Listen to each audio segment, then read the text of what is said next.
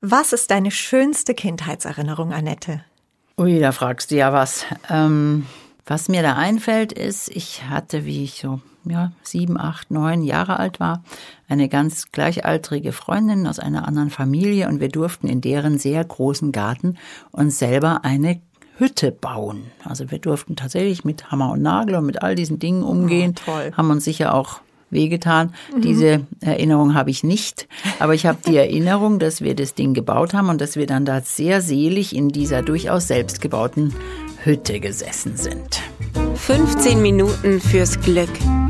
Der Podcast für ein leichteres Leben. Mit Annette Frankenberger und Antonia Fuchs. Tipps, die wirklich funktionieren. Zur 20. Folge heißen wir Sie willkommen, liebes Publikum. Und wir machen in unserer Jubiläumsfolge eine Reise in die Kindheit. Und zwar aus gutem Grund. Weil Kinder sind ein großes Vorbild, Annette. Ja, Kinder können uns immer wieder ein wunderbares Vorbild fürs Glücklichsein sein. Und es gibt so ein schönes Zitat von der Astrid Lindgren aus Ferien auf Saltkrokan und das heißt, weshalb kann man sich nicht das ganze Leben hindurch die Fähigkeit bewahren, Erde und Gras und rauschende Berge und Sternenhimmel als Seligkeiten zu erleben? Oder eine Hütte aus Holz, die man selber gebaut hat, in deiner Erinnerung. Ja, eine Kinderhütte. Ja, Genau. was ist das? Was haben, was sind diese Dinge, die Kinder besser machen als wir? Wie schon eigentlich in dem Zitat so schön gesagt. Ja, was ist es? Das, also ich glaube, dieser besondere Zauber liegt da drin, dass Kinder noch, also ganz lange so 100 Prozent bei einer Sache sein können, sich so komplett vertiefen können in den Anblick eines Käfers oder einer Hummel oder wie der Löwenzahn durch die, durch den Asphalt bricht und so Oder im Spiel dieses Verschmelzen mit etwas. ja, so äh, ganz in bei sich sein und alles andere geht weg. Das ist das, was wir Flow nennen. Ja. Aber bei den Kindern muss man das gar nicht nennen, sondern Ja. du gibst ihm eine Eisenbahn und er ist mit sich und der Eisenbahn und dem Mhm. Wohnzimmerboden vollständig eins und versinkt da drin. Und diese, dieses Wahrnehmen, wie Kinder das können, das ist was, was uns ja das mit Sehnsucht erfüllt. Vielleicht dieses, dass wir das eben nicht uns die ganze Leben lang hin bewahren können, mit allen Sinnen zu essen, was für uns Erwachsene manchmal in eine Riesensauerei mündet oder Oder schlechtes Gewissen beim Essen schon wieder. Oder Ja. dann nicht herumtoben aus Freude, sondern weil wir eben schlechtes Gewissen haben, dass wir ähm, uns jetzt mehr bewegen müssten. Und dann sofort, wenn dann so jemand ist, jetzt reiß dich zusammen oder sei nicht so laut. Aber auch dieses, dass Kinder einfach so stolz sind auf ihren Kugelbauch, dass sie zwei verschiedene Socken tragen, weil es schöner ist. Und wir dann uns echt als Erwachsene zusammenreißen müssen, dass wir ähm, sie nicht ermahnen oder korrigieren. Das ist doch nicht wichtig, ob sie jetzt passende Socken oder nicht anhaben oder ob die Strumpfhose zu dem Rock passt. Da sind wir immer in unseren ästhetischen Bemühungen dann irgendwie gekränkt oder eingeschränkt, anstatt einfach zu sagen, ja, so kann man das auch machen. Das ist ja, du sagtest ja schon, warum bewahren wir uns diese Fähigkeit nicht? Ist das ein Grund, dass wir es den Kindern eigentlich abtrainieren? Dieses, wir haben natürlich dann schnell dieses, oh Gott, was denkt jetzt die Lehrerin, wenn der jetzt zwei verschiedene Socken anhat? Die denkt ja, wir sind eine irgendwie asoziale Familie. Ich glaube, dass das in letzter Zeit schon viel besser geworden ist. Also dass man die Kinder mehr ja, sein dass man lässt. Mhm. sie da wirklich machen lässt und dass sie dann mit ihren Socken und Strumpfhosen oder Rock über Jeans oder wie auch immer einfach losziehen dürfen und ihre eigene Kreativität ähm, leben können.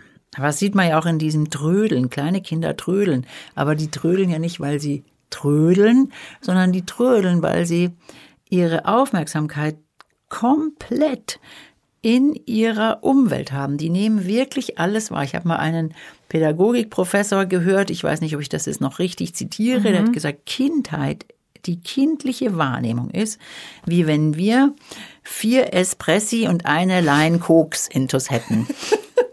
und ich habe da mit letzterem keine Erfahrung, aber ähm, dieses Überwach, was wir dann nur noch mit Zusatzstoffen erzeugen können, das haben Kinder einfach. Die nehmen diese, diese Ritze wahr von, guck mal, da krabbelt ein Tausendfüßler raus.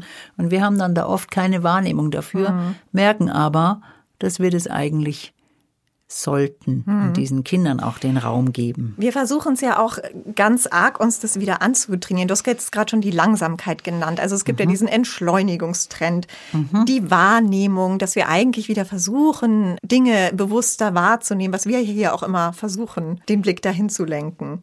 Wir, wir sehen ja diesen Trend in der Achtsamkeitsschulung und das ist ja ich finde, es ist keine Mode, sondern es ist eine dringende Notwendigkeit von Aha. einer quirligen, stets abgelenkten Gesellschaft wieder ja. sich zu sammeln, die Aufmerksamkeit wieder auf etwas zu äh, lenken. Und im Buddhismus nennt man das den Anfängergeist. Das mhm. finde ich eine ganz schöne Idee, weil dieser Anfängergeist ist, bedeutet, wieder zu lernen, einen, eine Blumenwiese, einen Abendhimmel, eine, einen Sonnenuntergang, aber auch einfach nur tatsächlich einen Tausendfüßler zu betrachten, wie wenn ich es zum ersten Mal in meinem Leben sehe.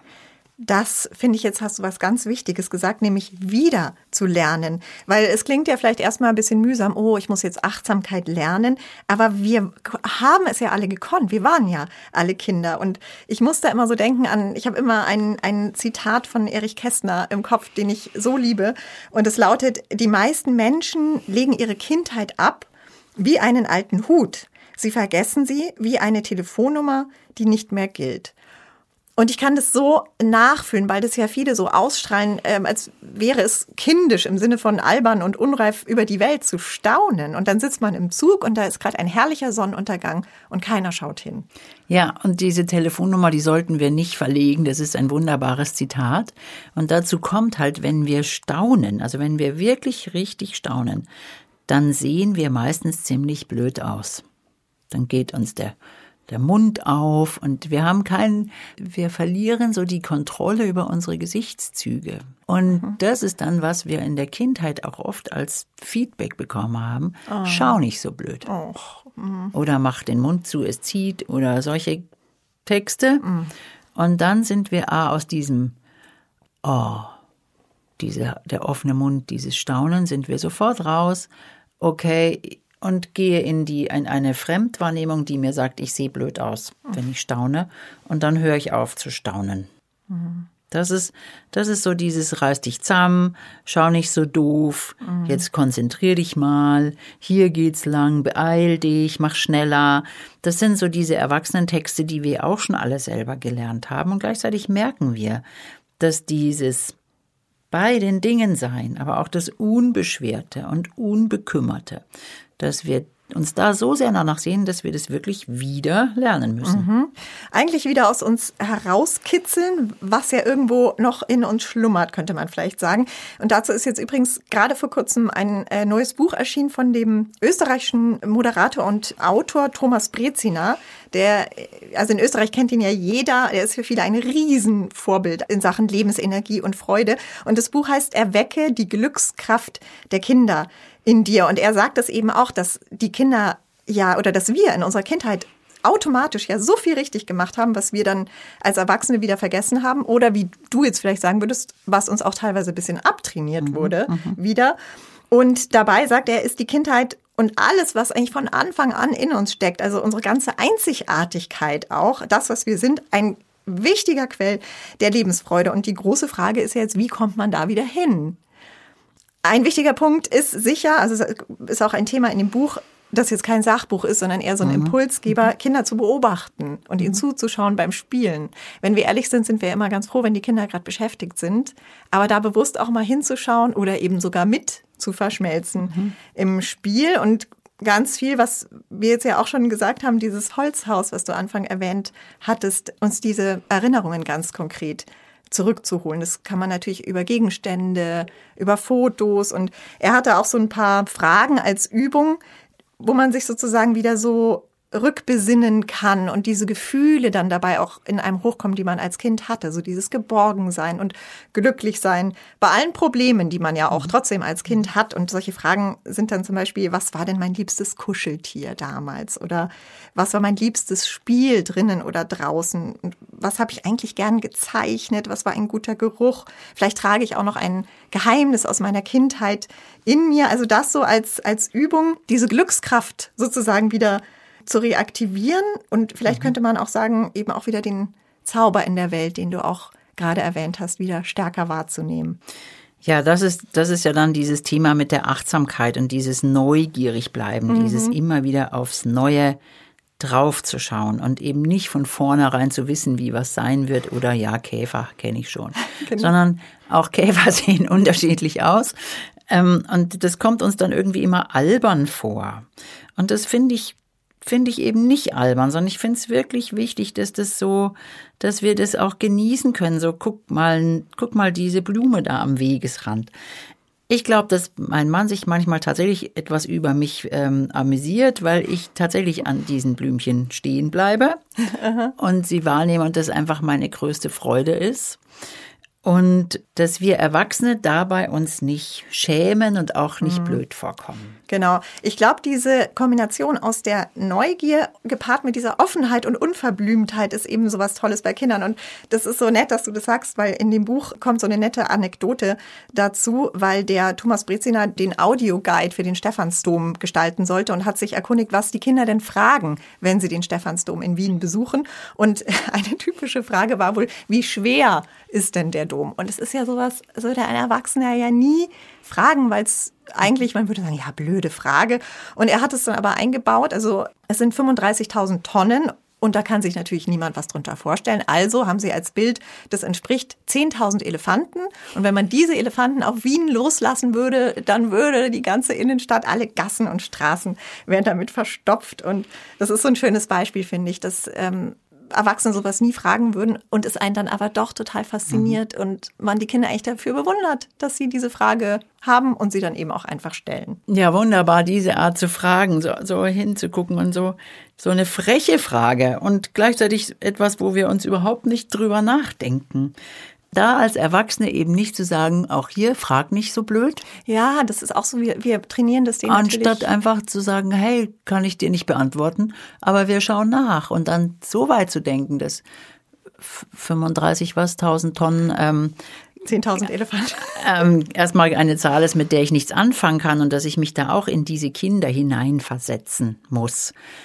Dann habe ich doch ein Bild und im Übrigen das vergessen wir doch nie wieder, wenn wir das nächste Mal vor dem Stephansdomsee stehen, genau. haben wir die 10.000 Elefanten gleichzeitig mit im Kopf und verbinden uns mit den Dingen anders. Und das ist halt das, was, was so die, die Kinder ausmacht. Mhm. Das andere, was ich noch so wichtig finde, ist, was ich jetzt bei meinen Enkelchen immer erlebe, die Kinder können auch so Fehler, die sie machen, so wunderbar umdeuten. Ah ja, also, zum Beispiel. Wir hatten so einen Fall, dass meine Enkelin hatte einen Keks sich geholt und der ist ihr runtergefallen und dann sagt sie zu mir, oh, du hast mir den Keks offensichtlich gegeben, der springen kann. Das ist die Fantasie. Das ist die Fantasie, okay. Und dann haben wir also diesen Springerkeks ein, aufgekehrt gemeinsam und sie hat dann gesagt, ich laufe jetzt und hole mir einen neuen. Und schon müssen wir nicht schimpfen und müssen das auch nicht korrigieren, sondern wir haben einfach den Springerkeks zusammengekehrt und das ist inzwischen bei uns der Running Gag, wenn was runterfällt, okay, du hast mir wohl einen Springer gegeben. Und dann können wir alle lachen und es ist nichts Schlimmes passiert und wir können es wieder in Ordnung bringen. Und es ist ja so doppelt schön, weil wie du jetzt, wie durch deine Ausführungen jetzt auch so deutlich wurde, wir profitieren ja so davon und es ist so inspirierend für uns, wenn wir eben nicht herablassend auf dieses Kindsein schauen, sondern das als Vorbild nehmen, als Inspiration und gleichzeitig tun wir den Kindern so einen großen mhm. Gefallen, weil sie so, so viel wie möglich und so lange wie möglich sich diese Fähigkeiten vielleicht dann auch bewahren. Was für ein Geschenk für später. Und ich muss sie nicht mit diesen typischen Erwachsenentexten deckeln. Mhm. Die können wir uns einfach sparen. Da können wir auch als Erwachsene mal gucken, wann kommt uns das in den Sinn und dann verkneifen wir uns das. Wir sagen es einfach nicht. Und schon können wir die Dinge lösen. Und dabei lachen. Das ist ja auch so was Faszinierendes bei Kindern. Das habe ich jetzt extra nochmal nachgeschaut. Es ist wirklich so, dass Kinder im Schnitt 400 Mal am Tag lachen und Erwachsene 15 bis 20 Mal. Ja. Irre. Da müssen wir uns noch angleichen wieder. Ja, genau. Das, das wäre schon schön. Und da zu diesem Lachen möchte ich noch ein Zitat von Astrid Lindgren, diesmal aus Rasmus und der Landstreicher, wobei ja die Astrid Lindgren die, die Königin ist im Kinderverstehen. Mhm. Und da gibt es ein schönes Zitat, das heißt, ich fühle mich so glücklich um die Füße, sagte er, wenn er zusah, wie der Lehmmatsch zwischen den Zehen hervorquoll. Überhaupt bin ich glücklich am ganzen Körper. Und ich finde, das ist nochmal dieser Lehmmatsch zwischen den Zehen. Vielleicht erinnern Sie sich daran. Ich erinnere mich da schon. Ich bin ja selber auch eine leidenschaftliche Bäckerin. Also ich habe auch den Teig zwischen den Fingern. Das ist immer noch einfach ein großer mm. Spaß. Lehmmatsch mit diesem Wort. Das, also, wenn das nicht lautmalerisch ist, dann weiß ich auch nicht. Herrlich. Damit schließen wir für heute. Danke fürs Zuhören. Alles Gute für Sie und bis bald. Und viel Spaß beim sich erinnern. Dankeschön. 15 Minuten fürs Glück.